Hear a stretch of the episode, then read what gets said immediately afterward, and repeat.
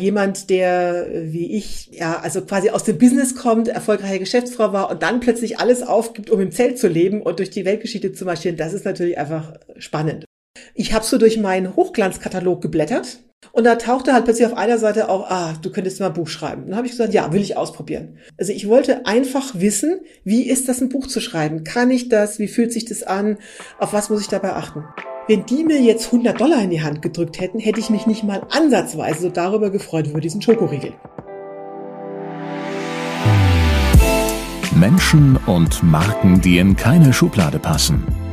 Inspiration für Leben und Karriere. Das ist der Andersmacher Podcast mit Dr. Aaron Brückner.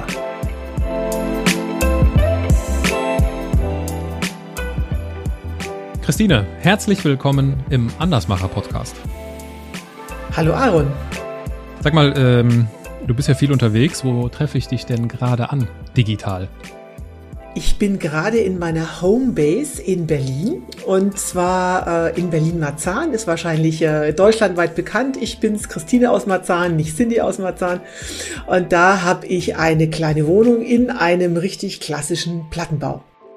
Das wäre eine meiner Fragen gewesen, wo eigentlich deine Homebase ist, weil äh, ich meine, du bist, bist viel unterwegs und dann macht es wahrscheinlich auch nur Sinn, das klein und fein zu halten, ne? In Deutschland. Klein ist, ist gut, es sind 30 Quadratmeter, aber ich habe alles, was das Herz begehrt. Also ich habe äh, ich habe eine Matratze, ich habe eine Dusche, ich habe äh, ich kann kochen und vor allen Dingen für mich besonders wichtig, äh, ich habe drei Discounter in Laufweite zum Einkaufen. Das ist fantastisch. Ich möchte zu Beginn unseres äh, Gesprächs so die wichtigsten Fragen vorweg klären mit dir. Ja, also wir müssen das Wichtigste direkt aus dem Weg räumen. Und ich würde dich bitten, auf die folgenden Fragen nur mit Ja oder Nein zu antworten. Schieß los. Bist du stolz darauf, die meistgewanderte Frau der Welt zu sein? Ja. Wärst du bis heute genauso viel gewandert, wenn es vor dir eine uneinholbare meistgewanderte Frau der Welt gegeben hätte? Ja. Du beschreibst dich als sparsamen Menschen. Ist ein Job in der Unternehmenssanierung, wo es darum geht, Kosten einzusparen, nicht die Berufung für dich? Ja. Hast du dir bei deiner eigenen Kündigung gedacht, also, so fühlt sich das an für die Leute, die ich kündigen musste? Ja, genau. Verwechseln viele Menschen Wandern mit Abenteuern? Ja. Du trägst eine Brille, ist eine Brille bei den unterschiedlichsten Wetterlagen nicht total nervig? Ja. Geht dem kontemplativen Reiz einer Wanderung etwas verloren, wenn du täglich auf Social Media davon dann berichtest? Nein. Wird die Qualität von Wanderschuhen überbewertet? Mm, ja. Das hast du sehr gut gemacht. Bei welcher Frage hast du so das Bedürfnis, am meisten noch zu erzählen?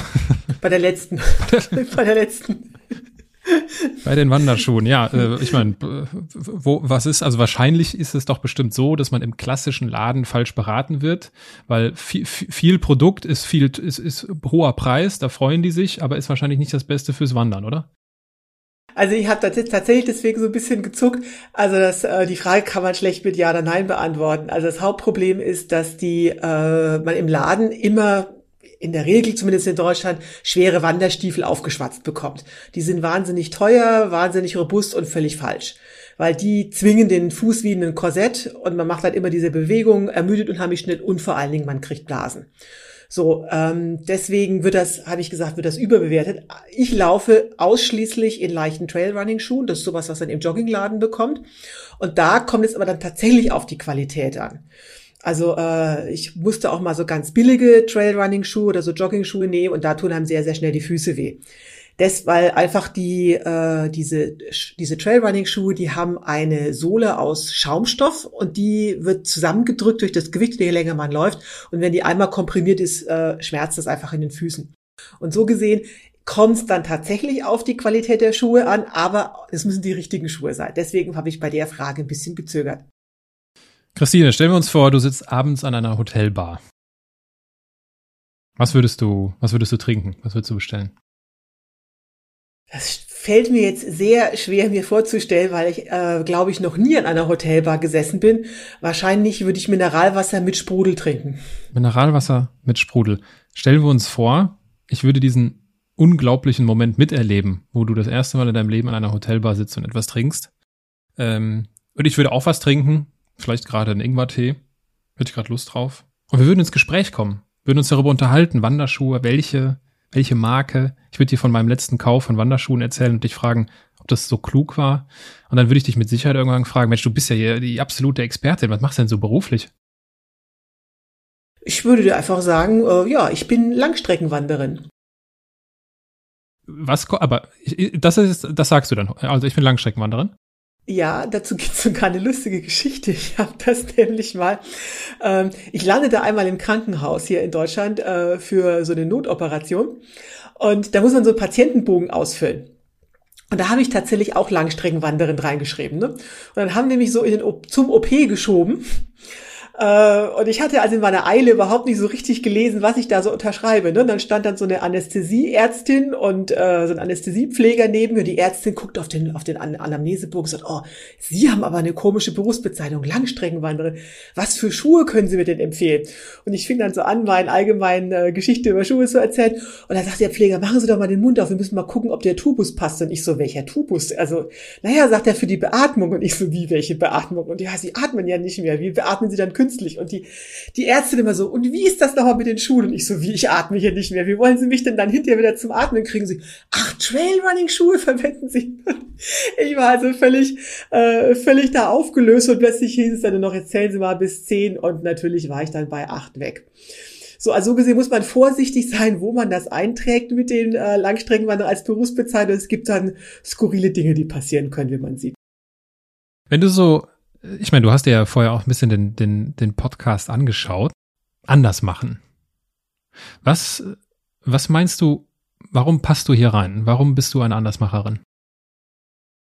Naja, weil ich, ähm, glaube ich, einen, ähm, zwar einen Lebensweg habe, der so ungewöhnlich jetzt nicht ist, aber ich daraus sehr ungewöhnliche Sachen gemacht habe. Also mir passieren Sachen, die anderen Leuten auch passieren können, bloß äh, ich ziehe daraus die anderen Konsequenzen. Also mal ein schönes Beispiel. Zum Beispiel mein Motto ist, äh, dass das Leben eigentlich so ein bunter Hochglanzkatalog ist. Und ich glaube, jeder hat so einen Hochglanzkatalog, wo sich, wo man irgendwelche Wünsche und Träume drin hat. So, und äh, wie, jede, wie jeder Mensch blätter ich da halt so immer drin äh, und denke mir, oh, Blockhütte in Alaska oder mal die Donau paddeln oder sonst irgendwas. Der große Unterschied zwischen mir und anderen Leuten besteht allerdings darin, dass ich aufgrund meiner Vergangenheit weiß, ah, das ist jetzt kein unerreichbares Angebot, das mache ich einfach. Und das dann auch umsetze. Während die meisten Menschen halt äh, nicht sehen, ah, das könnte ich jetzt eigentlich gar nicht, gar nicht so schwer, das könnte ich eigentlich selber machen, denken, oh, da sind ja ganz wahnsinnig große Hindernisse da dran oder ich bin nicht fit genug, ich habe nicht genug Geld und das dann einfach sein lassen. Und das ist, glaube ich, der Unterschied. Also jeder hat diese Träume, aber ich habe die einfach immer umgesetzt oder fast immer umgesetzt. Ja, das mit dem, äh, du hast gar nicht so einen ungewöhnlichen Lebensweg, das würde ich jetzt nicht unbedingt unterschreiben. Aber unsere äh, Hörerinnen und Hörer können das jetzt im weiteren Verlauf herausfinden und können sich überprüfen und sagen, okay, wie würde ich das denn nennen? Gewöhnlich oder ungewöhnlich? Und am besten fangen wir mal ein bisschen weiter vorne an. Du hast irgendwann die Schule abgeschlossen. Was waren denn da so deine, was waren so deine Pläne, deine Träume? Ja, also erstmal mit der Schule muss man dazu sagen, äh, ich war immer so ein bisschen so Nerd schon in der Schule und war, glaube ich, fast immer Klassenbeste. Äh, man könnte auch sagen, so ein Streber, wovon ich äh, bei den Lehrern nicht unbedingt beliebt war. Ähm, ich habe mich auch sehr viel mit äh, in der Schule mit äh, Lehrern und Direktoren angelegt. So, obwohl ich aber immer so eine Einserschülerin war, in Sport war ich die totale Niete. Also das muss man wissen, wenn man so sieht, was ich dann hinterher gemacht habe. Also ich habe einmal später äh, bei einem Vortrag meine ehemalige Sportlehrerin wieder getroffen, die auch staunte, dass nun ausgerechnet ich zur meistgewanderten Frau der Welt werden würde. Also da gab es so diese ernüchternden Momente so im Sportunterricht. Das äh, erinnern sich wahrscheinlich alle dran, wenn so bei den Mannschaftssportarten die Teams aufgerufen werden. Ne? So du in meine Mannschaft, du und hin und her. Also ich war natürlich immer die Letzte, die aufgerufen wurde, weil ich vorher halt mal gerne auch vom Schwebebalken gefallen bin, mangels Gleichgewichtssinn oder ich war schon immer so groß, wie ich jetzt bin halt äh, wie so ein nasser Sack Kartoffeln am Reck hing und da überhaupt keinen Feldaufschwung oder Abschwung oder sonst was geschafft habe. Also ich war wirklich gänzlich unsportlich. Das Einzige, wo ich mal Land gesehen habe, war beim Basketball, weil ich da halt einfach so groß bin. Ich bin 1,84 Meter. So, also Schule ja, äh, ein bisschen Streberin, aber völlig unsportlich.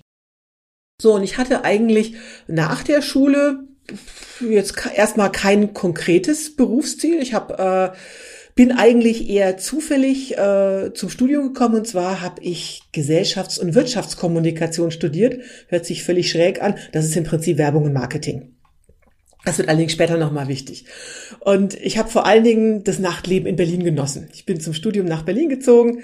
Das war dann äh, 1989 und äh, bin dann erstmal, ähm, ja, ich bin so ein Techno-Kid geworden ne? und ähm, äh, habe gelernt, mit sehr wenig Schlaf auszukommen. Also tagsüber Uni, abends Nachtleben. Das, äh, ja, ich hatte eine sehr schöne Studienzeit.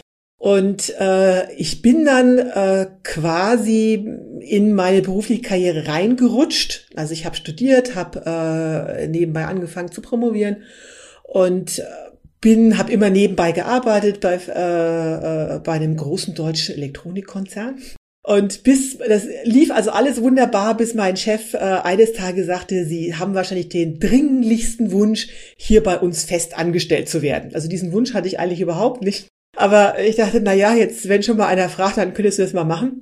Ja, und so bin ich dann quasi äh, stückweise in dieses Sanierungsthema reingerutscht was eigentlich mit meinem Studium gar nichts zu tun hat. Also ich bin Diplom-Kommunikationswirtin von der Ausbildung. Das heißt, ich habe also mal Werbung und Marketing immer gemacht und habe dann äh, ja in diversen Betrieben gearbeitet, die halt oder die auch geleitet, die halt saniert werden mussten. Und zwar größtenteils im Maschinenbau. Ich hatte ja eben ganz bewusst auf diese Sparsamkeit angespielt. Ich habe in einem Interview von dir gehört, dass du gesagt hast, und das können wir gerne nochmal hier überprüfen, ich hatte seit meinem 18. Lebensjahr kein Bett Stimmt, ist immer noch so. Also ich schlafe jetzt im Moment auf einer Matratze, die hat mir eine Freundin geschenkt. Und ich wollte die eigentlich auf den Boden legen und sie meinte, nee, nee, dann kannst du ja nichts drunter schieben. Sie hat mir dann aus Europaletten so eine Art Gestell zusammen gedübelt. Das hat circa eine halbe Stunde gedauert. Das ist jetzt, ich weiß nicht, ob ich es jetzt Bett nennen würde. Aber ja, also ich bin von Herzen sparsam. Ähm, meine Mitarbeiter sagten dann immer eher geizig. Aber das hat mich ja auch tatsächlich prädestiniert für diesen Job in der Unternehmenssanierung. Ja, total. Also als ich das äh, gehört habe, habe ich mir gedacht, es gibt ja keinen besseren Bereich als das. Vielleicht gäbe es noch so Revision, ne? das wird auch noch so reinfallen, wo ich sage, okay, das, äh, das passt auch, das sind auch so die Sparfüchse.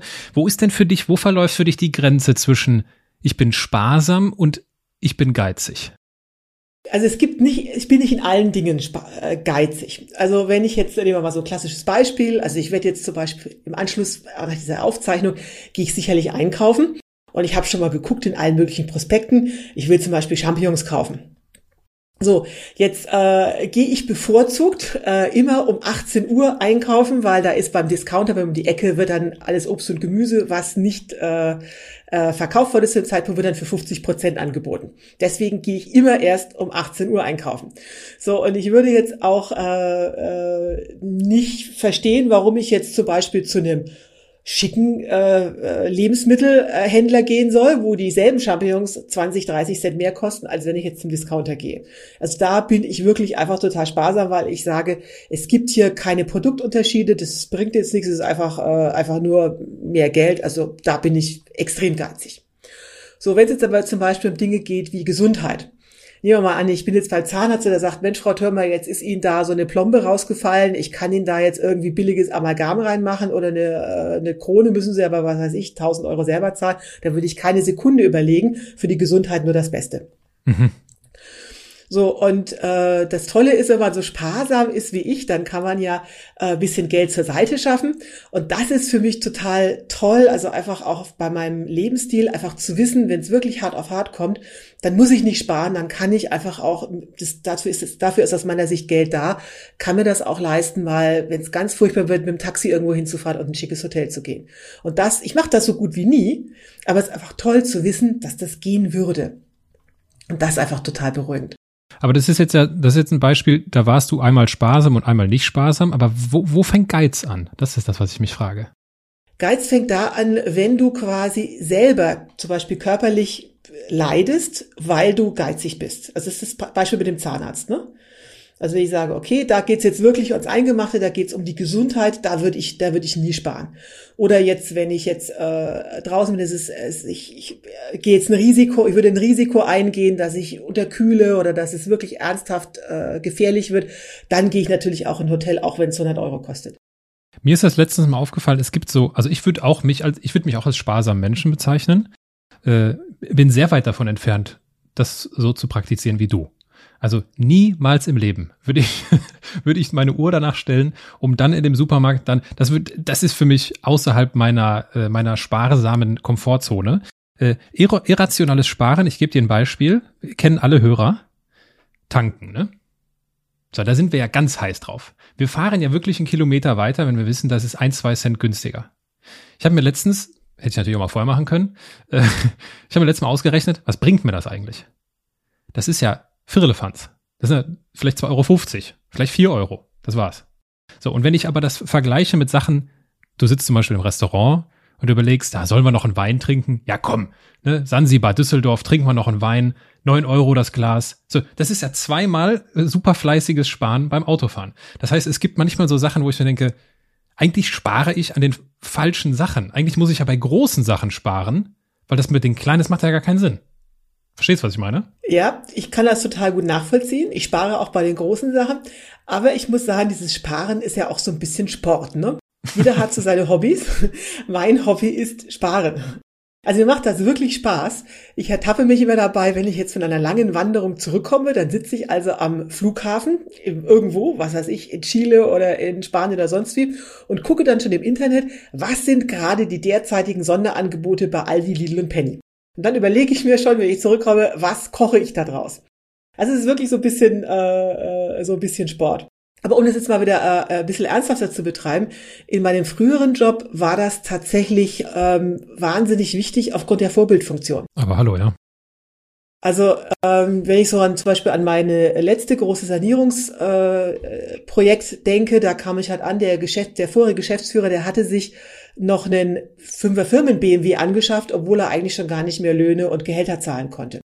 So, und natürlich war dann also meine erste Tat, also dieses Auto irgendwie loszuwerden und äh, bin halt äh, gnadenlos mit dem Fahrrad zur Arbeit gefahren.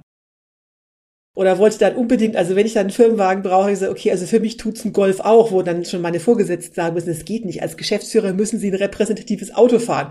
Wo ich sagte, ist ja schön, aber wenn ich ein repräsentatives Auto fahren muss, dann hätte ich gerne jetzt eine Gehaltserhöhung, weil ich muss das ja steuerlich ab, ich muss das ja steuerlich geltend machen. Ich zahle ja, je teurer das blöde Auto ist, desto mehr muss ich geldwerten Vorteil versteuern. Also ist denen, glaube ich, auch noch nie passiert, dass die mit einer Geschäftsführerin darüber diskutieren mussten, dass sie ein größeres Auto fahren muss. Also ich wäre auch ein Ford K gefahren, aber das, das wollten die mir leider nicht, äh, nicht durchgehen lassen. Und natürlich kam das bei den Mitarbeitern wahnsinnig gut an. Weil es ist klar, wenn du halt äh, in der Sanierung hingehst und sagst, okay, wir können Löhne und Gehälter nur später zahlen oder es gibt da Abschläge oder sonst irgendwas und du gehst, fährst da mit einem schicken Auto vor, das, du machst dich einfach lächerlich, ne?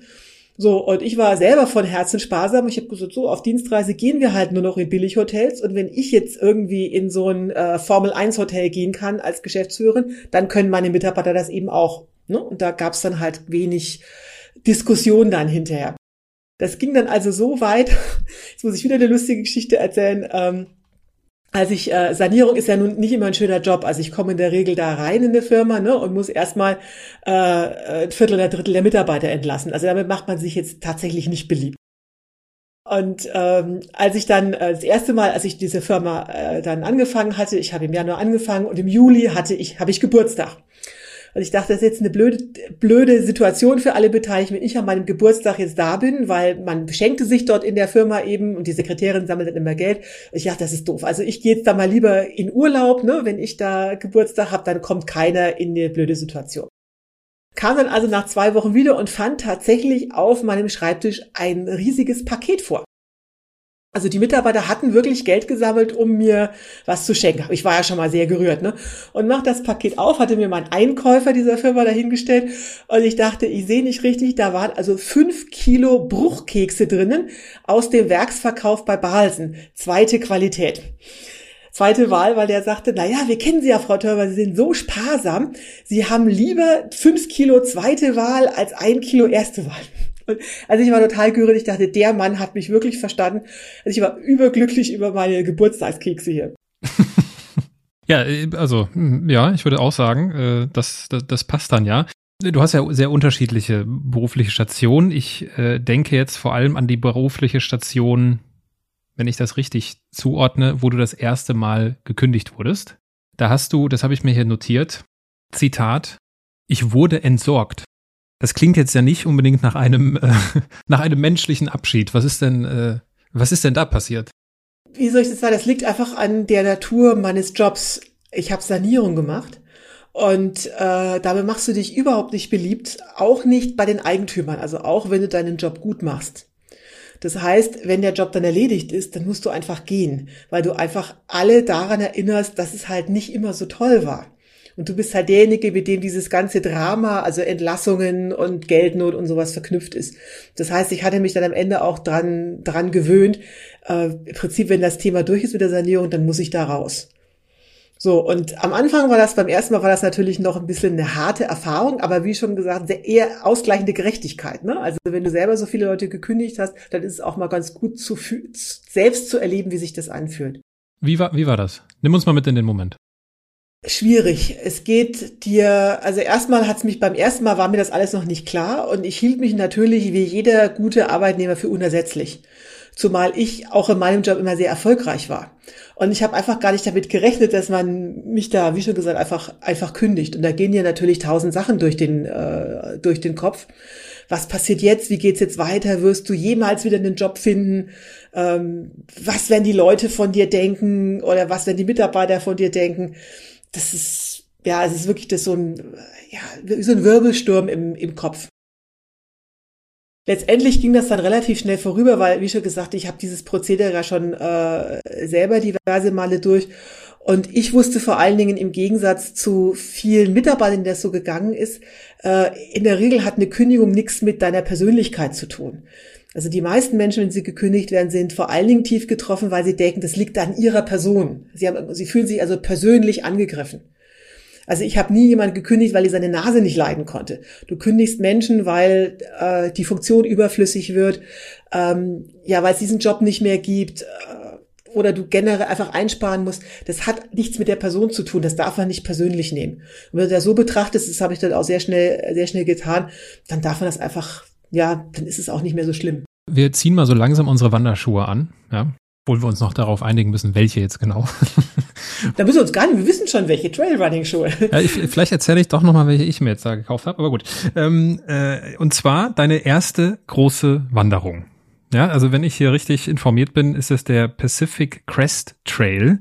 Das ist eine kleine Wanderung von Mexiko nach Kanada. Ja, richtig. Von, von Mexiko nach Kanada. 4200, ne, glaube ich. 4277 Kilometer. 4277 genau. Kilometer. Das ist doch sehr überschaubar. Ich würde jetzt mal sagen, der normalsterbliche Zuhörer wird sich sagen, wie in aller Welt kommt man auf so eine Idee? Ja, also das hat wiederum auch mit meinem Job zu tun. Also in einer meiner ersten Sanierungstätigkeiten hatte ich also so einen Yuppie-Urlaub wieder mal an meinem Geburtstag und bin damals in die USA geflogen, nach Kalifornien, um mir so San Francisco anzuschauen und habe dort auch einen Abstecher zum Wandern in den Yosemite Nationalpark gemacht. Und da saß ich nun eines schönen Abends vor meinem niegelnagelneuen Expeditionszelt äh, auf einer super bequemen Isomatte, ne? also was man alles so hier im Outdoor-Fachhandel so aufgeschwatzt bekommt. Und kurz vor, bevor die Sonne unterging, tauchten dann so völlig skurrile Gestalten auf, also braun gebrannt, verdreckt, zerlumpt mit so Mini-Equipment, also so gegen meinen Expeditionsrucksack hatten die quasi nur Turnbeutel dabei. Die haben teilweise gar nicht mal ein Zelt aufgestellt, die haben einfach ihre Isomatte ausgebreitet. Und also ich war total fasziniert. Ich dachte, was bitte ist das denn? Und bin dann nur also rübermarschiert, habe gesagt, so, ähm, was macht ihr hier? Und habe mir nicht vorstellen können, dass wirklich diese Frage, diese Begegnung hat komplett mein Leben verändert. Denn die sagten, ja, wir wandern von Mexiko nach Kanada. 4277 Kilometer auf diesem besagten Trail. Und ich habe die total gelöchert und gefragt und die haben mich total fasziniert, aufgrund dieser Begeisterung, die die ausgestrahlt haben, diese Freiheit, diese, ja, im Nachhinein weiß ich, diese Power and Glory of Through Hiking, das wusste ich halt damals noch nicht. Und ich, ich war total angefixt und habe die ganze Nacht kaum schlafen können, habe überlegt, welche Fragen ich denen am nächsten Tag noch alle stellen will. Bloß als ich da natürlich so als Arbeitnehmer auf Urlaub dann so um neun Uhr meinen Kopf aus dem Zelt gestreckt habe, waren die natürlich schon lange weg. Und dann habe ich das also zu Hause recherchiert, bin auf diesen Trail gestoßen und dachte, Mensch, das wäre doch total klasse. Aber da hatte ich ja auch so ein, äh, wieder so eine Leitungsposition in einem Betrieb und dachte, nee, das, ich war da auch, äh, ich war da 37. Du kannst jetzt nicht wegen so einer Schnapsidee einfach deinen Job hinschmeißen, ne? Und ich brütete noch über diese Idee. Und damit ich das dann auch wirklich mache, hat das Schicksal mir quasi zwei Tritte in den Hintern gegeben. Und ich muss dem lieben Gott oder dem Schicksal, je nachdem man sieht, wirklich sehr, sehr dankbar sein. Das erste war, dass ich zum ersten Mal dann gekündigt worden bin.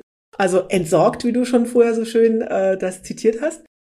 Und als ich noch mich von meinem Schock da berappelt habe, dass ich jetzt plötzlich dastehe und überlegt habe, ja, wie geht's jetzt weiter? Soll ich mich um einen neuen Job bewerben? Dachte schon, also auch in dem Moment der Kündigung dachte ich schon, Mensch, das äh, wäre eigentlich genau richtig. Ich bin dir, wie im, wie im schlechten Film, ich bin direkt vor Weihnachten gekündigt worden, am letzten Tag vor Weihnachten.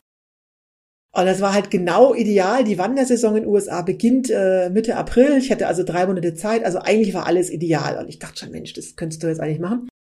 Habe aber immer noch nicht so richtig losgetraut. Und dann kam der zweite Tritt des Schicksals hinterher. Damals ist dann ein äh, guter Freund von mir, das war auch so ein Jungjuppie, der war allerdings Architekt. Also ich weiß, der hat den SLK äh, Mercedes, ich hatte einen 5 BMW. Und ähm, ansonsten, ja, beide halt so eine Yuppie-Karriere. Und der hat aus heiterem Himmel völlig unerwartet einen Schlaganfall erlitten.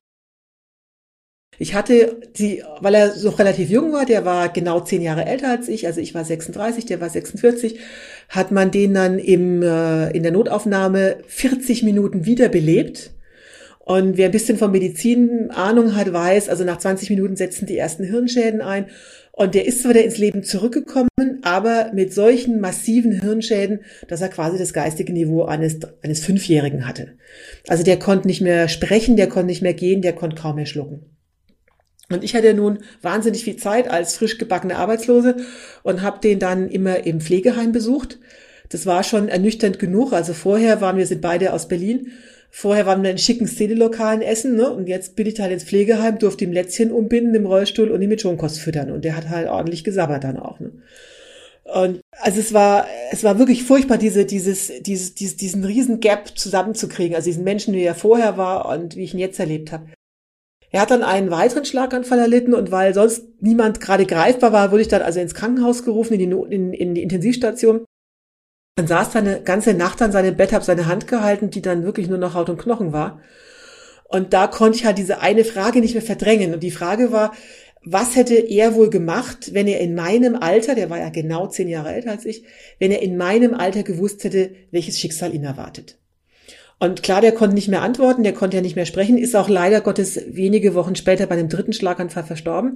Aber in dieser Nacht ist mir klar geworden, ähm, hey, die, das, die wichtigste Ressource im Leben, das ist nicht etwa Geld, sondern das ist Lebenszeit.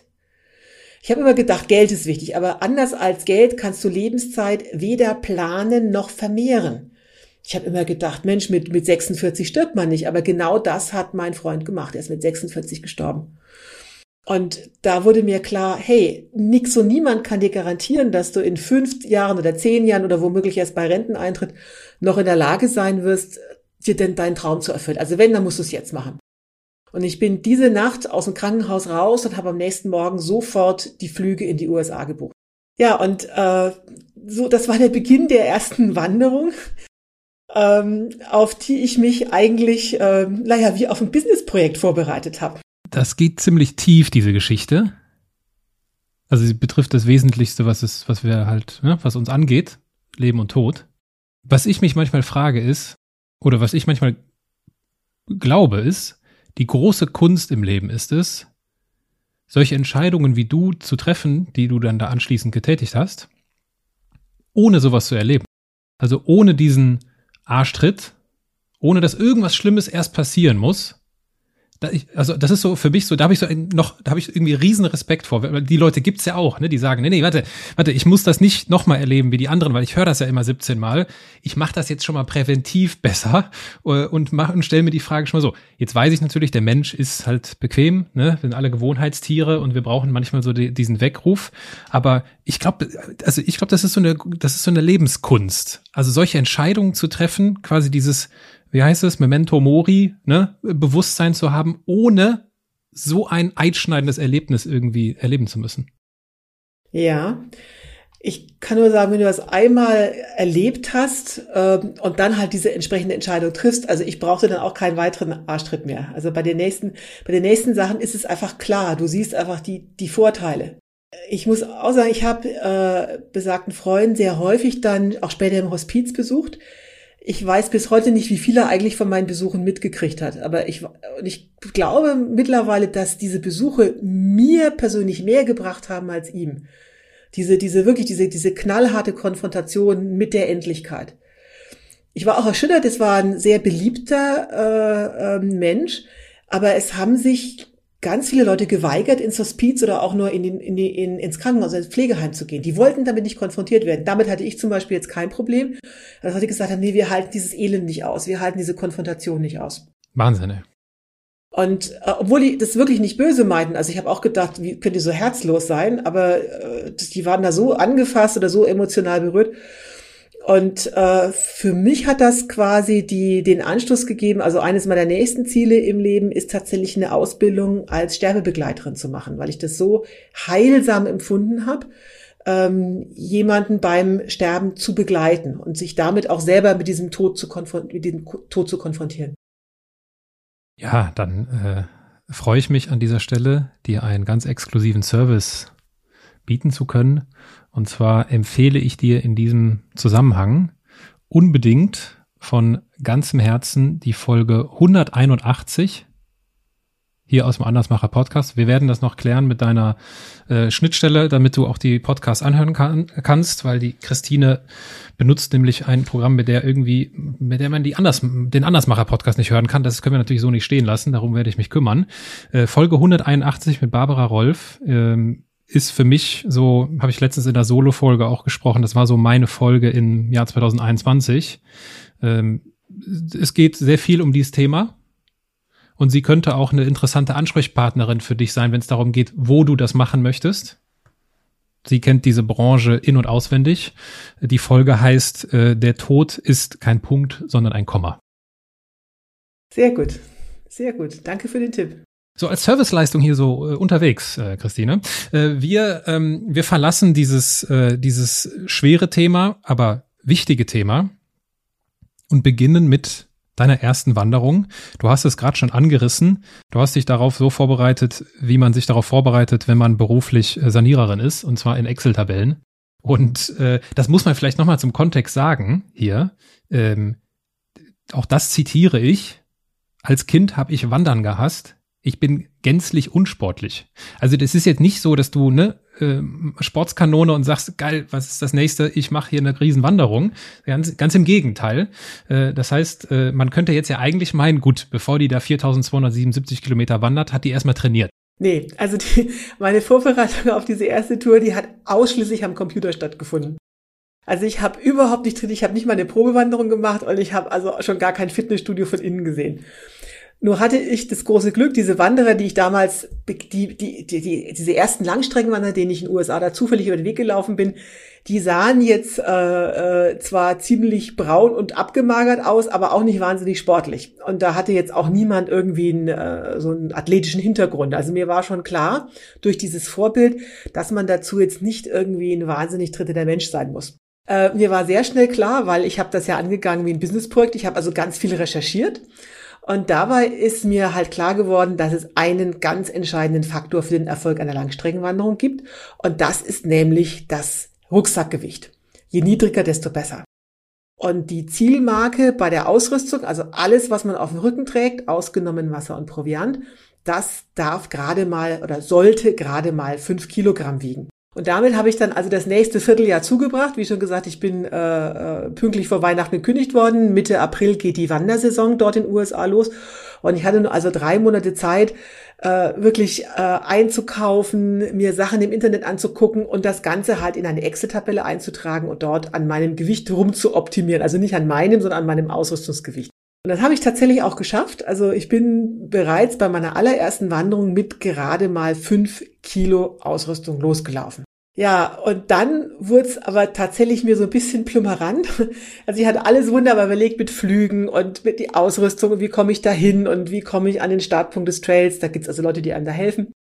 Und in meinem Fall war das also nun ein äh, Lehrer, der die äh, Wanderer vor Schulbeginn dort an die mexikanische Grenze gefahren hat. Da saß ich nun mit zwei so trainierten Surfer-Dudes und äh, einem anderen äh, äh, kettenrauchenden Engländer. Und dann hat er uns da rausgeworfen der Grenze, ist, also äh, wir sahen ihn in einer Staubwolke entschwinden. Die beiden Surfer-Jungs sind also sofort losmarschiert. Und ich stand da mit meinem äh, äh, ebenfalls sehr untrainierten englischen Kollegen. Wir guckten uns da beide an. Das muss man sich vorstellen, das ist äh, staubtrockene Wüste. Da ist also nichts, die Sonne ging gerade auf, es gab so ein paar Kakteen und äh, naja. Und da ist mir erstmal so gedämmert, auf was ich mich da eigentlich eingelassen hatte. Also ich wusste das natürlich vorher. Also das Ding ist so und so lang und äh, das ist am Anfang Wüste. Aber so diese Konsequenz, dass ich, um das zu schaffen, du hast ja nur ein ganz begrenztes Zeitfenster. Also du kannst nicht vor Mitte April anfangen, weil es dann noch Schnee im Hochgebirge gibt. Du musst aber spätestens Anfang Oktober fertig sein. So, und wenn du das jetzt sozusagen einfach dividierst, also Anzahl der theoretisch möglichen Wandertage durch die äh, vorhandene Strecke, kam ich auf einen Tagesschnitt von 33 Kilometern. Ne, das hieß also, jetzt stand ich dann da vor wie die Wüste mir war klar, die nächsten fünf Monate wirst du jeden Tag 33 Kilometer gehen müssen. Und das hört sich zu Hause im, in der, was weiß ich, im bequemen äh, Stuhl oder Sessel jetzt äh, anders an, als wenn du da in der Wüste an der mexikanischen Grenze stehst. Ich hatte aber keine andere Wahl, weil wieder der, der Fahrer war weg.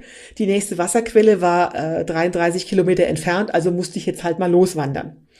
Und die Ironie des Schicksals war dann tatsächlich, dass diese beiden Surferjungs, die da also schon losgeprescht waren, gänzlich Durchtritte, die haben bereits nach zwei Wochen aufgegeben.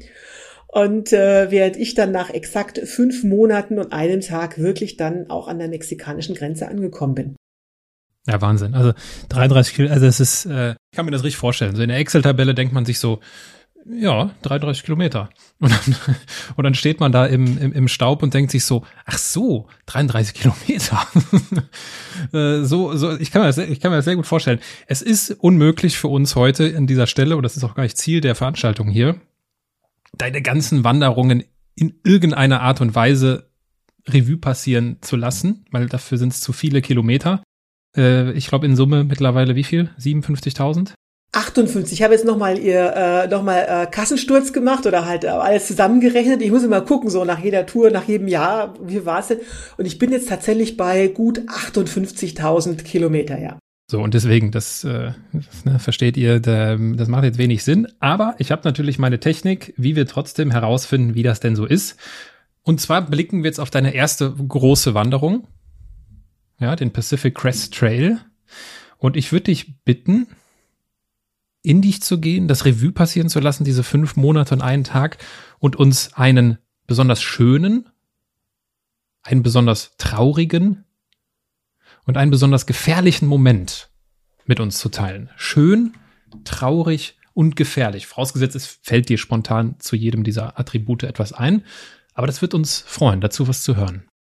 Ähm, der schönste Moment war wohl ähm, äh, kurz vor Ende des Trails. Also das war etwa, äh, ich glaube, habe es nicht genau im Kopf, aber ich glaube so ein, zwei Wochen vor dem Ende kommt man durch die, äh, kommt man durch eine Wildnis, ich glaube, das ist die Wild Goat Wilderness, ich habe es nicht mehr genau im Kopf. Aber da gibt's noch mal ein äh, wahnsinnig toll Kammwanderung. Also ist man immer oben auf dem äh, auf, auf dem äh, Kamm des Kaskadengebirges. So, und das Tolle an diesem Moment ist, dass äh, man hat dann quasi schon viereinhalb Monate hinterher und weiß, äh, also der Wetterbericht ist halbwegs okay, also dir ist eigentlich klar, du kommst jetzt an. Also alle Sorgen, Nöte sind eigentlich weg, du weißt, du wirst es jetzt schaffen. Und wir waren äh, vorher bei einem Trail Angel, das sind also Leute, die den Wanderern helfen. Und das war so ein Oldies-Fan, der hat uns also die ganze Zeit irgendwie Musikvideos vorgespielt. Und das, was er am liebsten äh, hörte, war Stairway to Heaven. Und ich hatte noch diese, diese, diese Musik im Ohr, als ich diesen, diesen Kamm äh, erstmal hochgeklettert bin und dann oben war. Es war total neblig, es war total ähm, äh, wolkig und plötzlich riss an diesem sehr trüben Tag, riss die Wolkendecke auf und ich habe diesen endlosen Kamm vor mir gesehen und dachte, ja, das ist jetzt mein persönlicher Stairway to Heaven. Und ich bin da wirklich so lang geschwebt, weil alles von dir abfällt. Du weißt, du wirst es schaffen und dir schon klar, hey, du bist von Mexiko nach Kanada gewandert. Also das war, das war wirklich einfach unglaublich. So, das war eine der schönsten Momente. Ähm, die traurigen Momente waren eigentlich immer, wenn äh, andere Wanderer aufgegeben haben. Also man äh, läuft dort ja zwar immer, also ich bin immer alleine gelaufen, aber du hast natürlich Wanderer um dich herum und man freundet sich wahnsinnig an. Ne? Also du wirst ja, das ist teilweise ja auch gefährliche Erlebnisse oder äh, ja, du hast Hunger, Durst, sonst irgendwas. Leider ist die Abbruchquote, also damals war sie zwei Drittel für die Abbruch, Abbruchquote. Mittlerweile ist sie sogar 80 Prozent auf diesem Trail. Und das ist richtig viel. Und so sind halt dann einer nach dem anderen äh, sozusagen weggebrochen aus unterschiedlichen Gründen. Und jedes Mal, wenn einer sagt, so, ich kann nicht mehr oder ich will nicht mehr, ich fahre nach Hause, das ist wie wenn du quasi ein Familienmitglied verlierst. Zumal halt ich ja als, als eine der wenigen Europäerinnen damals halt klar war, die werde ich nie mehr wiedersehen. Und das ist, äh, das ist tatsächlich einfach, einfach sehr, sehr traurig. So, und die gefährlichsten Momente äh, sind, wenn du, also du hast das, das Schwierigste auf diesem Trail, das ist, wenn du in, äh, in, den, in den besagten äh, Yosemite Nationalpark bist, weil du bist eigentlich zu früh dort. Du kommst etwa Anfang Juni an und das ist je nach, je nachdem, wie viel Schnee dort gefallen ist im Jahr vorher, ist das halt mehr oder minder ähm, gefährlich, weil du halt noch Altschneefelder hast. Und da gibt's also eine Stelle, die ist also bekannt bei jedem, der diesen Weg geht, das ist Forester Pass. Äh, das ist ein Pass auf, äh, äh, ich glaube, knapp 4000 Meter Höhe, ich habe es nicht mehr genau im Kopf. Und da gibt's, also das alles liegt schon, das ist, das ist diese Üdseite, also alles der Schnee schon weggeschmolzen ist. Es gibt also kurz vor dem Pass gibt's so eine äh, äh, so eine Falte im im im, äh, im Gestein und dort hält sich der Schnee eben besonders lang. Und dieser diese, dieser Abschnitt ist gerade mal, naja, 10, 20 Meter breit. Aber wenn du da halt runterfällst, da geht's also mehrere hundert Meter einfach steil nach unten. Also wenn du da ausrutscht und runterfällst, dann bist du einfach tot. Und das, du kannst dich nicht sichern, es gibt da nichts. Also da sind auch dann schon Schritte reingetreten. Und dann standen wir so, ich war mit einer Gruppe anderer Wanderer zusammen. Ne? Der erste ist da ratzfatz rüber. Ich dachte, okay, bring es hinter dich, bin da also gleich hinterher. Ich hatte nicht mal eine Eisaxt, was eigentlich äh, äh, schon schwierig war. Ich muss dazu sagen, ich bin nicht mal komplett schwindelfrei. Und da kannst du nichts anderes machen, als immer nach vorne gucken, so mantramäßig, äh, nicht nach unten gucken, nicht nach unten gucken. Und hab's eben wie man sieht, ja heil rüber geschafft. Und lustigerweise, der trainiert ist in unserer Gruppe auch so ein äh, braun gebrannter, athletischer Typ. Der ist da äh, ersten Schritt reingetreten und ist wieder umgedreht. Das Spiel hat er fünfmal betrieben, weil der hatte ganz, ganz, ganz schlimme Höhenangst. Und erst beim sechsten Mal, also mit guten Zureden, ist er dann irgendwie rübergekommen. Also das war, ja, glaube ich, die, die dramatischste äh, Situation dort, gerade wenn du Höhenangst hast. Ja, äh, danke für diesen Einblick in die Schatzkammer deiner Erinnerungen. Ich bin mir sicher, äh, die Schatzkammer ist gut gefüllt und wir könnten jetzt zweieinhalb Stunden noch weitere Highlights äh, austauschen. Vielleicht äh, machen wir das ein andermal. Was mich interessiert ist, du bist ja dann, du bist ja dann irgendwann auch wieder zurück. Ich glaube, dann hast du auch wieder ne, quasi deinen alten Job aufgenommen. Das hat ja dann wieder abrupt irgendwann geendet, weil du ein zweites Mal gekündigt wurdest. Genau. Genau. Da spulen wir jetzt quasi ein wenig vor in deiner Biografie. Mich würde interessieren, wann hast du denn angefangen, dir Gedanken zu machen, so über das Geschäftsmodell äh, Langstreckenwanderin? Also wann hast du wirklich gesagt, okay, das, ich mache das jetzt Fulltime, das man, warte, aber da muss ich ja irgendwie Geld verdienen, ich kann ja nicht nur wandern. Wann, wann fing das an? Oder hast du es überhaupt so gemacht? Nein, es war tatsächlich gar nicht so. Ähm, also ich muss dazu sagen, äh, ich habe ja nun äh, relativ gut verdient in meinem Job und habe aber nie was ausgegeben. Also ich war ja schon immer, jetzt sind wir wieder bei der Sparsamkeit. Ja, das überrascht also mich war, jetzt nicht, dass du da. ich, ich war schon immer so, ne? Ja. Und ähm, habe also das alles, was ich also von meinem Gehalt und da muss man dazu sagen, ich habe gar nicht mal so gut verdient, aber der große Teil in der Sanierung, was du verdienst, das ist Bonus. Ne? Und da halt, da ich, äh, da es alle Betriebe, die durch meine Hände gegangen sind, denen ging es hinterher eindeutig besser als vorher. Also alle Betriebe gibt es auch heute noch, die ich, die ich mal saniert habe. Das heißt, ich habe dann immer in der Regel vollen Bonus bekommen. Habe ich natürlich auch nicht ausgegeben, sondern angelegt. Das heißt, äh, mir war klar, ich kann einen relativ langen Zeitraum von einfach von meinen Ersparnissen leben. Vor allen Dingen, wenn du so, so wahnsinnig sparsam bist wie ich.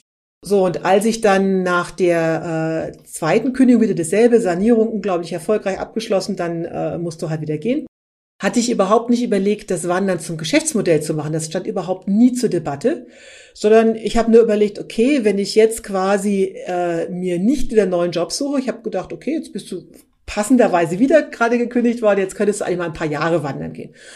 Und da hatte ich überhaupt nicht vor, komplett auszusteigen oder umzusteigen, sondern ich dachte, naja, du kannst ja in fünf Jahren vielleicht mal wieder arbeiten. Aber so kam es dann halt nicht. Mir hat das Wandern immer mehr Spaß gemacht. Dann kam ja auch noch ein bisschen Radfahren und Paddeln dazu. Also auch wieder aus der Überlegung heraus, was mache ich, wenn ich aufgrund von Verletzung oder Langeweile oder sonst was nicht mehr wandern kann? Musst du gleich mal was anderes vorbereiten. Also deswegen Radeln und Paddeln.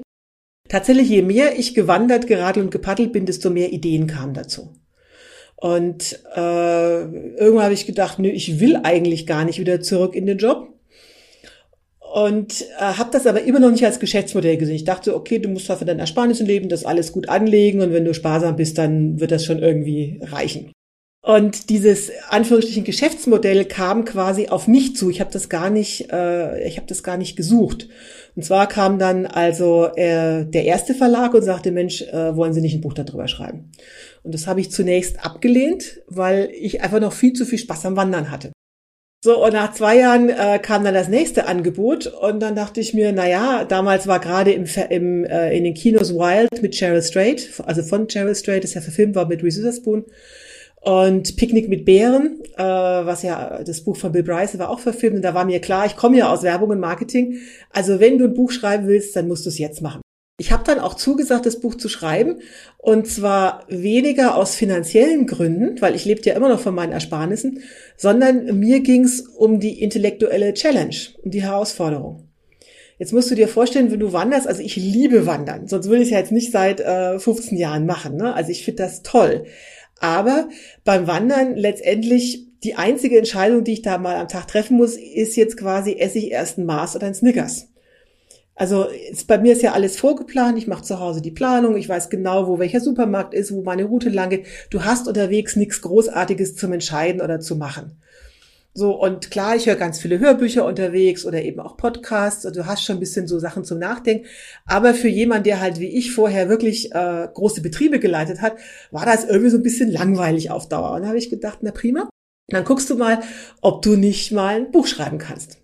So, und äh, was äh, sehr lustig ist, ähm, ich habe ja mal erzählt, ich habe, äh, als ich noch meine Karriere gewartet habe, habe ich mal angefangen zu promovieren, habe das aber nie zu Ende gebracht. Thema meiner Promotion waren Bestseller. Quasi, wie schreibt man einen Bestseller? Und äh, ich habe die zwar nie zu Ende gebracht, dachte dann aber, naja, das kannst du jetzt ja mal gleich gucken, ob das auch in, in der Praxis funktioniert. Und ich weiß, das erste Kapitel hat meine äh, äh, Elektroden gleich in der Luft zerrissen. Dann so geht das überhaupt nicht. Habe mir dann erklärt, so musst du so und so schreiben. Und ähm, naja, dann habe ich halt mein erstes Buch geschrieben und habe damit ganz offensichtlich einen Nerv der Zeit getroffen. Das erste Buch ist ein äh, Wahnsinns-Bestseller geworden, hat sich über 100.000 Mal verkauft. Also ich glaube nicht, dass das jetzt an meinen tollen literarischen äh, Kenntnissen lag oder Fähigkeiten lag, sondern einfach an der Geschichte. Also äh, halt jemand, der wie ich mm, ja, also quasi aus dem Business kommt, erfolgreiche Geschäftsfrau war und dann plötzlich alles aufgibt, um im Zelt zu leben und durch die Weltgeschichte zu marschieren, das ist natürlich einfach spannend. Und gerade wenn das halt eine Frau macht und dann noch alleine macht, ich glaube, das hat gerade so die weiblichen Leserinnen halt total interessiert. Laufen, Essen, Schlafen meinst du, ne? Genau, Laufen, Essen, Schlafen. Genau, 2016 war das, äh, war das erste Buch. Naja, und äh, so kam man eins zum anderen. Nach, aus dem ersten Buch wurden, mit, wurden mittlerweile drei, die sind alle drei Bestseller geworden. Und äh, ich schreibe gerade am vierten Buch bereits. Was mir wichtig ist bei der Geschichte ist, ich habe das jetzt nicht aktiv gesucht. Ich bin jetzt nicht losmarschiert, habe Verlag gesucht, sondern das, das ist wieder was, ich habe so durch meinen Hochglanzkatalog geblättert, den ich am Anfang angesprochen habe. Und da tauchte halt plötzlich auf einer Seite auch, ah, du könntest mal ein Buch schreiben. dann habe ich gesagt, ja, will ich ausprobieren. Und ich hätte das auch gemacht, äh, ich hätte das auch toll gefunden, wenn das Buch gefloppt wäre. Also ich wollte einfach wissen, wie ist das ein Buch zu schreiben? Kann ich das? Wie fühlt sich das an? Auf was muss ich dabei achten? Ja, und dann kam halt auch die zweite Geschichte dann dazu. Ähm, nachdem ich dann nach, ja, langsam wusste, wie das mit dem Buchschreiben ist, habe ich dann also sozusagen die, die, das nächste Hobby kultiviert und das war dann Vorträge halten. wo ich dann auch angefangen habe, also noch mit keine Ahnung, wie man das macht, mit kleinen Buchhandlungen, Bibliotheken, wo ich gerade mal über die Reisekosten erstattet bekommen habe, bis hin halt so, ähm, mittlerweile bin ich auf großen Festivals, wo dann halt 600 Leute sitzen. Das war auch eigentlich nicht, nichts, was ich jetzt aktiv gesucht habe, sondern wo der Verlag dann sagte, Mensch, jetzt äh, bist du ja Autorin, willst du denn nicht Vorträge machen? Und da bin ich auch quasi reingerutscht. Also ich glaube wieder, um auf den Ausgang zurückzukommen, was unterscheidet mich von anderen Menschen? Das ist halt, mir fallen halt Sachen vor die Füße, aber ich mache andere Sachen draus als vielleicht die meisten Menschen. Ja, die, also die Nummer mit, äh, du wolltest über äh, Bestseller promovieren und hast stattdessen einfach Bestseller geschrieben. Die, die finde ich, äh, die finde ich sehr rund. Ich darf oder ich nutze an dieser Stelle die Gelegenheit, den, den, den Sponsor dieser Podcast-Folge hier vorzustellen. Und zwar ist das Blinkist. Blinkist äh, wirst du mit Sicherheit kennen, Christine. Aber natürlich, ich, es gibt sogar einen Blink über mein letztes Buch und das war sogar mal der Blink des Tages. Der Blink des Tages. Ach so, das ist ja, also es gibt dann quasi noch so eine besondere äh, Auszeichnung, ja, in, in Blinkist über die besonders erfolgreichen Bücher. Also für die, die Blinkist nicht kennen, äh, Blinkist bringt die Kernaussagen von Sachbüchern und, und Podcasts auf den Punkt quasi und auf euer Smartphone äh, und das Ganze in maximal 15 Minuten. Und dieser Blink ist ja dieser Trailer. Und da war die Christine Blink des Tages. Also wenn ihr euch dafür interessiert und euch ähm, fragt, okay, Blinkist, ich habe ja sowieso, also das ist ja so, ich habe keine Zeit für irgendwas, ist so die beliebteste Ausrede. Äh, da kann man, da kann man Zeit sparen. Dann ähm, schaut euch das mal an, guckt gerne in die Show Notes. Da findet ihr nicht nur äh, alle Links, äh, um bei Blinkist äh, euch zu informieren, was das genau ist, wie das genau funktioniert, sondern ihr bekommt auch ein ein Rabatt, 25 Prozent, nämlich die Menschen, die uns zuhören, auf das Jahresabo. Äh, einfach auf die Links gehen und, äh, und euch das mal anschauen. Und ich freue mich über Blinkist als Sponsor, weil das hatte jetzt nicht so von Anfang, man, es gab schon manchmal so Anfragen beim Podcast, so können wir mal irgendwas machen? Und das habe ich immer abgelehnt. Also dieses Mal fand ich irgendwie nicht so interessant und Blinkist hatte jetzt Interesse an einer längerfristigen Zusammenarbeit und deswegen freue ich mich an dieser Stelle euch ähm, das hier, ähm, das an dieser Stelle zu erwähnen. Ich möchte bei Büchern bleiben, Christine. Und zwar kommen alle Bestseller-Autoren bei mir eine Herausforderung. Jetzt bin ich gespannt. Jetzt bist du wirklich gespannt, das glaube ich dir. Äh, und zwar ähm, bin ich so frech und suche, auch wenn es sehr schwierig ist, auch bei deinen Büchern ist das schwierig, eine Amazon-Rezension heraus, die eher etwas kritisch ist, weil, und das möchte ich vorwegschieben, äh, das könnt ihr euch gerne selbst anschauen bei Amazon, die Bewertungen sind äh, haben genau eine Aussage und zwar sehr gut. Äh, aber es gibt natürlich ne, so die einigen wenigen und ich würde dir gerne eine Rezension vorlesen. Oh ja, also ich habe sogar eine Lieblingsnegative Rezension. Ich hoffe, du hast du rausgesucht. Jetzt bin ich gespannt. Jetzt bin ich gespannt. So, ich lege mir das mal hier zurecht, weil es ist ja alles zitiert. Der Titel hat mich, achso, äh, sorry, das muss ich vielleicht noch sagen. Es bezieht sich auf 2020 äh, Weite Wege wandern. Das Buch ist übrigens bei Pipa erschienen. Das ist wahrscheinlich so der naheliegendste Verlag und auch. Malik. Malik ist ein Unterverlag von Piper, aber genau. Alle drei, alle, alle drei Bücher sind bei Malik erschienen, genau. Genau. Malik ist so die, die Adresse, wo das dann auch hingehört. Also, ich lese vor. Der Titel hat mich angesprochen, weil ich selber gerne wandern gehe. Keine Frage, es gibt gute Passagen in dem Buch und auch viele gute Tipps, Ratschläge zum Langstreckenwandern. Aber als ich das Buch zuschlug, blieb nicht mehr zurück, als über eine Frau gelesen zu haben, deren es am wichtigsten zu sein scheint, Kilometer zu machen. Und je mehr, je besser. Am besten nicht unter 30 Kilometer am Tag und hoffentlich bekommt ihr dabei nichts in die Quere, was sie aufhält. Immer wieder ist zu lesen, wie viel Kilometer sie schon gewandert ist, wo sie überall war, was sie alles geschafft hat. Alles auf Leistung. Für mich kommt das eher stressig rüber, aber nur so kann man wohl auch eine, in Anführungsstrichen, Bibel des Langstreckenwanderns veröffentlichen. Eher jemand anderes, vielleicht das noch schneller abarbeitet, bzw. abwandert. Ihre Liebe zum Wandern und die Liebe zur Natur, diese zu genießen und in ihr abschalten zu können, fehlen mir in diesem Buch, beziehungsweise konnte die Autorin mir nicht vermitteln. Deswegen nur drei von fünf Sternen. Christine, was macht das mit dir, wenn ich dir das so vorlese? Ich glaube, dass diese äh, äh, Frau, die das geschrieben hat, einfach nicht das Prinzip des Langstreckenwanderns verstanden hat oder dass ich das halt wahrscheinlich nicht gut genug rübergebracht habe. Die geht, das ist also dieser Vorwurf ist ein ist ein ganz typischer. Das höre ich, das höre ich sehr häufig. Das Problem dabei ist, oder was das Problem, ähm, das kommt, diese Argumentation kommt aus der, aus der Ecke oder aus der Perspektive von jemandem, der zwar gerne wandert, aber der halt mal so eine Wochenendwanderung oder so eine Urlaubswanderung hat. Das ist eine völlig andere Perspektive als jemand wie ich, der das quasi zum Job gemacht oder zum Lebensinhalt. Für mich ist Wandern nicht Urlaub, Wandern ist mein Job. Und zwar jetzt nicht, weil ich damit indirekt Geld verdiene. Das, darum geht es nicht. Also ich, ich sage immer, äh, ich brauche diese, diese Jobperspektive, um auch quasi mal so Durchstrecken durchstehen zu können. Wenn du dir bei so einer Langstreckenwanderung vorstellst, das ist jetzt mein total toller Urlaub, so eine Once-in-a-Lifetime-Geschichte, und dann wird es irgendwann mal scheiße und es wird auf jeder Langstreckenwanderung irgendwann mal ganz furchtbar. Es ist nicht, es ist nicht die Frage, ob, es ist nur die Frage, wann und wie oft. Ne? Und wenn du dann denkst, warum passiert mir das jetzt gerade? Und ich habe doch meinen Job dafür aufgegeben und ich habe so viel Geld dafür bezahlt. Warum ist das jetzt alles so ganz schrecklich? Dann, dann steckst du den Kopf in den Sand und irgendwann gibst du auf, weil das dich total frustriert. Das heißt, meine Haltung ist, das ist mein Job. So, und aus dieser Haltung heraus äh, gehst du ganz anders an eine Wanderung ran als jemand, der sich da irgendwie erholt. Also äh, die, die, was, wie schreibst du das, das Genießen der Natur? Äh, Im Englischen sagt man, sagt man so schön, to smell the roses. Jetzt musst du dir vorstellen, ich bin äh, jedes Jahr mindestens sechs Monate unentwegt draußen. Unentwegt. So, das heißt, ich höre so viele röhrende Hirsche und so viel Blätterrauschen. Äh, das ist mir wirklich, da kann ich jeden Tag, was ich tue, vier bis fünf Stunden Podcasts und Hörbücher hören. Das tut der Sache keinen Abbruch jemand wie dieser Frau ist das natürlich ganz schrecklich, weil du musst ja die Natur genießen und wie kann man nur und äh, Kilometer pipapo. So, das brauche ich jetzt. Ich mache das andauernd. Ne? Und deswegen, ja, ich verstehe dieses, ich verstehe diese Perspe ich verstehe diese Rezension, aber sie kommt einfach aus einer anderen Perspektive. So, und das mit dem Kilometerzählen, ähm, tatsächlich, du hast ja am Anfang eingeleitet, ob ich genauso viel gelaufen wäre, wenn ein uneinholbarer Rekordhalter vor mir. Das wäre mir völlig wurscht. Also diese, diese Kilometerzählerei, das ist einfach, ähm, es ist logisch, wenn du nichts anderes machst als wandern, dann natürlich zählst du Kilometer. Wenn du jetzt Briefmarken sammelst, würdest du auch die Briefmarken zählen.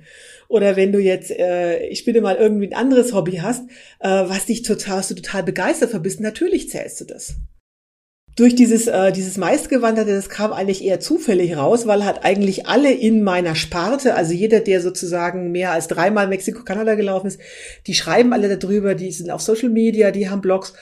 Und irgendwann habe ich gesehen, äh, weil ich die natürlich auch teilweise auch persönlich kenne, Mensch, ich bin halt einfach die, die am meisten hat. Klar, das fällt einem natürlich auch. Und äh, natürlich bist du da stolz drauf. Also wenn du eine Briefmarkensammlung hast und du hast eine Briefmarke, die sonst keiner hat, natürlich erzählst du das und freust dich darüber. Warum soll ich das nicht machen? Ja, und vor allem, wenn du äh, aus der Werbung- und Kommunikationswelt kommst und äh, Vorträge platzieren möchtest und Bücher verkaufen möchtest, dann äh, ist sowas natürlich essentiell. Also.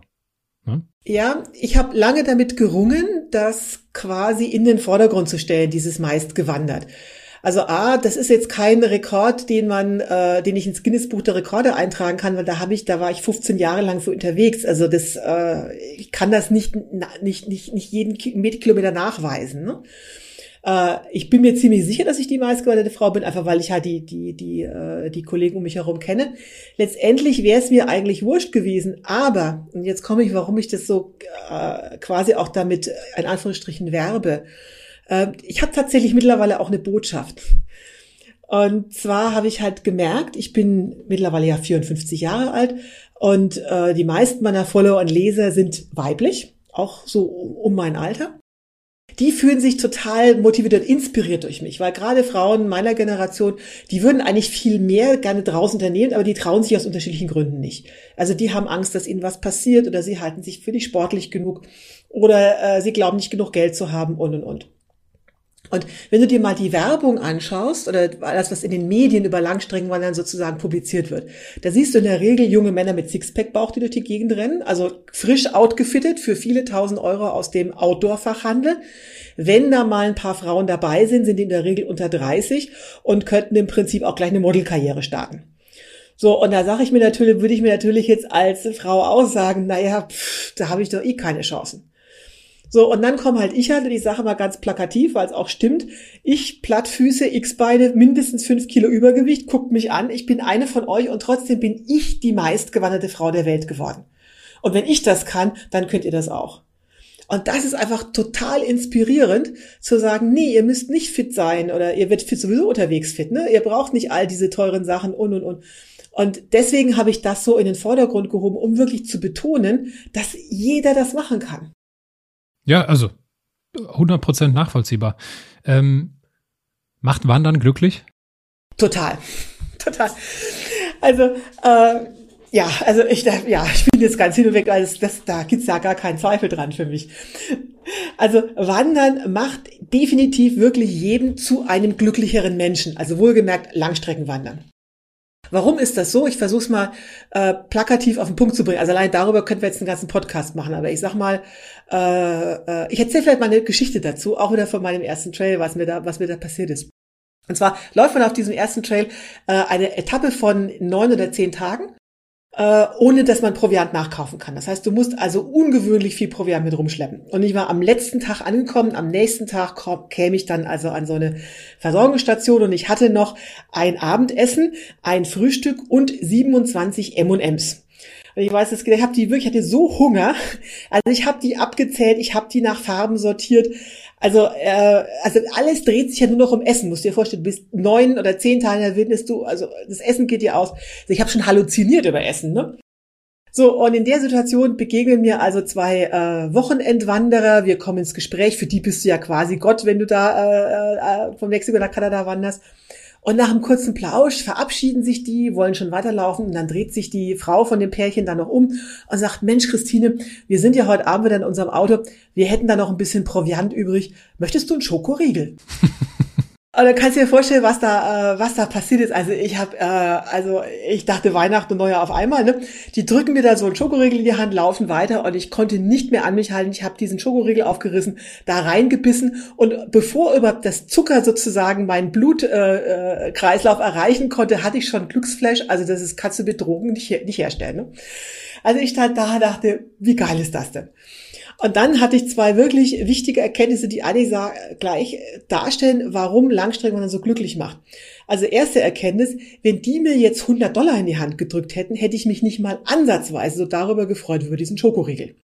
So, also dieses äh, äh, und die die zweite Erkenntnis ähm, war, dass äh, Natürlich war ich vorher auch ein glücklicher Mensch in meinem Job. Aber vorher sind halt die, die Glückserlebnisse, die du hast, also der Chef sagt dir, ah, Frau Thürmer, Sie kriegen jetzt eine Gehaltserhöhung. Dann freust du dich irgendwie, ne? Dann wartest du einen Monat oder noch länger, bis dann das neue Gehalt auf deinem Girokonto eingeht. Dann nimmst du deine EC-Karte und hebst damit Geld ab oder kaufst dir irgendwas und das macht dich dann vielleicht irgendwie glücklich. Also das ist alles total entzerrt. Das ist alles total indirekt und vor allen Dingen, das ist sehr abstrakt. Geld ist was Abstraktes. So, aber diese Glücksgefühle auf dem Trail, die sind A, total direkt, also Schokoriegel aufreißen, reinbeißen, Instant Satisfaction, ne? Und sie sind vor allen Dingen körperlich. Also dieses, das ist alles ist Hunger, das ist Durst und du hast äh, wirklich körperliche und ganz direkte Glücksflashs. Und das, ja, das ist letztendlich das, was, äh, was mich beim Langstreckenwandern so glücklich macht weil ich mich halt ständig reduziere auf das absolute Minimum, auf meine fünf Kilogramm und dann wird jedes kleine Fitzelchen, was drüber hinausgeht und sei es nur ein Schokoriegel für 50 Cent, wird dann schon zum total Glücksflash. Das habe ich halt wirklich jeden Tag.